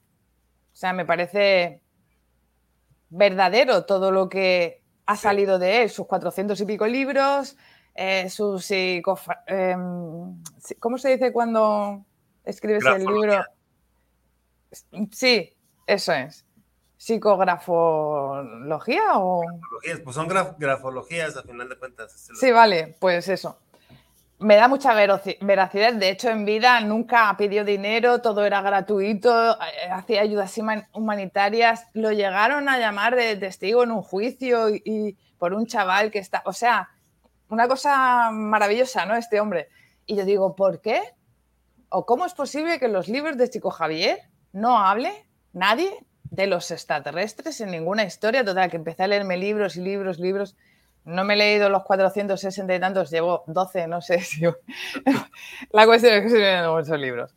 Y total, que así leyéndome los libros, buscando y buscando sobre todo esto, más que otra cosa, ya al principio me lo leí por un motivo, luego pasé a otro, ya depende así de las investigaciones, voy teniendo motivaciones distintas. Pues encuentro un libro que se titula Cartas de una muerta, que es de su madre, que lo le escribe como cartas, para ponerse en contacto con él. Y, ahí en ese libro, en Cartas de una muerta, la madre eh, cuenta sobre Saturno, porque va a Saturno, y mira, lo cuenta así como que eh, la distancia la recorren como, como, pues, como si fuera con el pensamiento, luego paran un poquito para hacer un cambio frecuencial para adaptarse al sitio al que van, y ya llegan, ¿no? Y escribe Saturno con con mucho detalle, describe muchas cosas. También describe Marte, que hace un viaje a Marte. Y describe los habitantes tanto de un planeta como del otro, la vegetación. Hace bastantes descripciones muy interesantes. Pero lo que ya me terminó de rayar la cabeza, que es que digo, no me, tengo, no me puedo ir del programa de Guillermo sin decir esto. Porque de verdad es, lo último que, que las neuronas me han hecho. Pues, ¿Sabes lo que te digo? Cuando ella dice que quiere ir de viaje a la Tierra, se lo dice a su supuesto mentor o guía, ¿no? Y entonces él apunta con el dedo a donde, a donde está la Tierra. Y os voy a leer un trocito muy, muy pequeñito, que he cambiado un poco el lenguaje porque habla así como en un castellano antiguo, y digo, lo voy a poner lo mismo que dice, pero más normal, porque es que si no, uno viaja y no se entera de nada. Y ella dice, atentos, ¿eh? Atentos, que esto es curioso. Dice, quise ver el orbe terráqueo. Deseaba ver el planeta en sus movimientos rotatorios, pero lo que sentí en tan grandes alturas fue un inmenso torbellino, como si la atmósfera fuera agitada por huracanes destruidores. Muy abajo vi masas informes e indistintas. Aproximándome gradualmente contemplé la Tierra pero no vi un punto moviéndose en el espacio. No se movía. No vi un punto moviéndose en el espacio, sino que era fijo y oscuro. Esa mancha oscurecida, que iba aumentando, claro, conforme ella se acercaba, iba aumentando, tenía algunas porciones grises y otras claras como espejos gigantescos. Eran las grandes ciudades y los océanos. Dice, aproximándome más, experimenté indescriptible miedo. No vi el movimiento de rotación, que no se movía para ningún sitio ni tampoco sobre sí misma, que estaba fija, vamos. Dice, no vi el movimiento de rotación. Y lo que me asustaba es que parecía que había una gran esfera líquida, ojito, una gran esfera líquida, cuyas extremidades se perdían en una sustancia lechosa, Y yo digo, muro de hielo. Y luego dice, con relación al color, porque yo no podía entender cuál era su forma íntima. Eso es lo que vio. Increíble, ¿no? Sí. Total, total. Que su guía le dice, no, no, no, no, tú tranquila, no te pongas nerviosa. Tú imagínate dónde quieres ir y en tal que lo pienses te vas a encontrar allí. No te preocupes por estas cosas porque a ti ya las leyes gravitacionales y todo eso no te afectan. Y entonces ella muy obedientemente se lo imaginó y fue al punto de la Tierra para encontrarse con sus familiares. A que os quedéis todos locos. sí. Yo me quedé muy loca porque digo, madre mía, por el tema este de la Tierra ya sabéis qué, Sí, que no se puede decir tampoco. Porque estaba describiendo lo que dicen los de la Tierra ya sabéis qué. sí. Y es, y es como, pero bueno, pero bueno, pero bueno, es que tampoco eso. O sea, esto ya es morrocotudo, por no decir otra cosa. Sí. Fíjate que yo tenía, yo tenía mis dudas eh, acerca de, de si era redonda, acerca si iba a una velocidad, acerca si hacía esto, hacía lo otro. ¿Por qué? Porque siempre las, las imágenes de las, de las estrellas siempre son las mismas. Y hay una que es la tal Polaris, que siempre está en el mismo punto. Supuestamente le han tomado fotos a lo largo de todo el año y siempre Correcto. está en el mismo. Entonces dije, no, Correcto. Pero es que además, Guillermo, si la realidad la construye la masa crítica, consciente o inconscientemente, esta, esta que tenemos aquí, que, tenemos aquí. La otra, la siguiente, cuando no tenemos el cuerpo, la que más inmediata, la menos elevada, también es otra esfera creada con masa crítica. Y la siguiente más eleva- elevada, otra con masa crítica. Y otra y otra. ¿Hasta dónde va esto? ¿Hasta dónde llegamos, por Dios? Sí, entonces, digamos que sí puede ser real como muestran en la película de Matrix, en la, en la- en la película en la 1. Yo no sé hasta dónde voy a llegar, pero. O sea, es que, por favor, no, ¿qué es esto? Es como un bucle. Ahorita, ¿Sabes? por ejemplo, hay, hay un video que está rondando donde dice que están haciendo bebés artificiales. Y tú ves las imágenes y se ve así, tal cual en la Matrix, no tan, no tan, este, tan crudo o, o tan grotesca la imagen, pero sí se ve así como si fuera un teatro que en lugar de bancas hay bebés que se están creando ahí. Mira, yo no lo sé, pero lo que sí sé es que aparentemente lo que tú creas es lo que es. Con lo cual, si tú te crees, vamos a poner un ejemplo. Si yo me creo que esto es como, como acabas de decir tú el ejemplo de la película, por poner un ejemplo, y Sí. yo me muero mañana, me voy ahí. ¿Por qué? Porque lo creo. O sea, Sí. parece ser que esto va así, el asunto. Porque según los libros que he leído yo, están los que viven en, en nuestro hogar. Estos son creyentes de Jesucristo. Pero luego hay otro hogar de los de Buda. Luego hay otro hogar de los del Corán. O sea, Sí. está todo como lleno de esferas eh, inmediatas, básicas, de personas que tienen las mismas creencias, que están creando esa realidad, que no es un cuerpo físico, pero es otro tipo de vibración. Y así sucesivamente. Parece ser, pero vamos, estoy en ello. Entonces se podría decir que sí es cierta, en cierta manera, eso que dicen que este planeta es un planeta prisión. Hombre, pues yo creo que nos sentimos todos súper atrapados, ¿no? O ¿O no? las teorías dicen que somos experimentos, Sí, que somos un criadero de humanos. sí. Pues bueno, este, no sé, ahorita, este, sí me quedó las neuronas como a ti también ahorita. Pero, este, pues tristemente ya se nos terminó el programa y te invito, María José, a que hagamos otro programa porque sí es muy, es un tema muy amplio y quedan muchas cosas eh, en el aire y ahorita te podría decir que estamos dejando el, el programa en un punto muy importante. Entonces, este, pues sí me gustaría que tuviéramos otra, otra, otro programa para que este, continuemos. A lo mejor te quedaron más cositas por ahí por decir, pero este, pues ahorita ya se nos terminó el tiempo.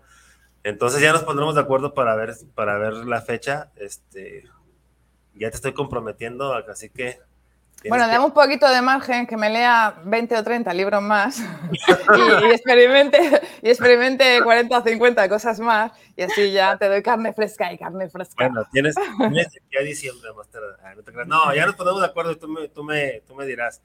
Este, ¿Algo que quieras comentar para despedir el programa? Pues nada, que yo decía, no, no, no puedo hablar dos horas y media, imposible. Guillermo, ayúdame. ¿Te acuerdas? decía, pero nada, bien, bien. Está muy tranquila. Gracias a los dos. Eh, y, bueno, pues yo qué sé. Espero que a la gente le haya interesado y no se haya aburrido, que nadie se haya quedado por compromiso, que me conozca, que diga, venga, mamá, me voy a quedar, que está María José por compromiso. No, por Dios. y, nada, y que muchas gracias a toda la gente que nos ha escuchado, que han estado ahí, a los que han estado un ratito y también a vosotros dos. Sí. Muchas gracias. Este, algo, este, Ruth, ¿quieres comentar para despedir el programa? Bueno, pues sí, yo me quedo con ganas de una segunda parte porque sí está bastante interesante el tema. Sí. Y este, pues en espera de organizar la excursión. Sí, sí, bueno, ya, ya este, ya, ya nos pondremos de acuerdo para eso. Pero este, sí. Eh, eh, Moisés Pérez dice felicidades para María José por su día y para el programa. Pues muchas gracias, Moisés. Este, gracias, Moisés. France dice muy interesante, pues muchas gracias, Fran. Espero que, que este, vaya personas que vayan a seguir viendo el programa más tarde, porque hay veces que ahorita no lo ven por sus tiempos, pero después lo, lo checan.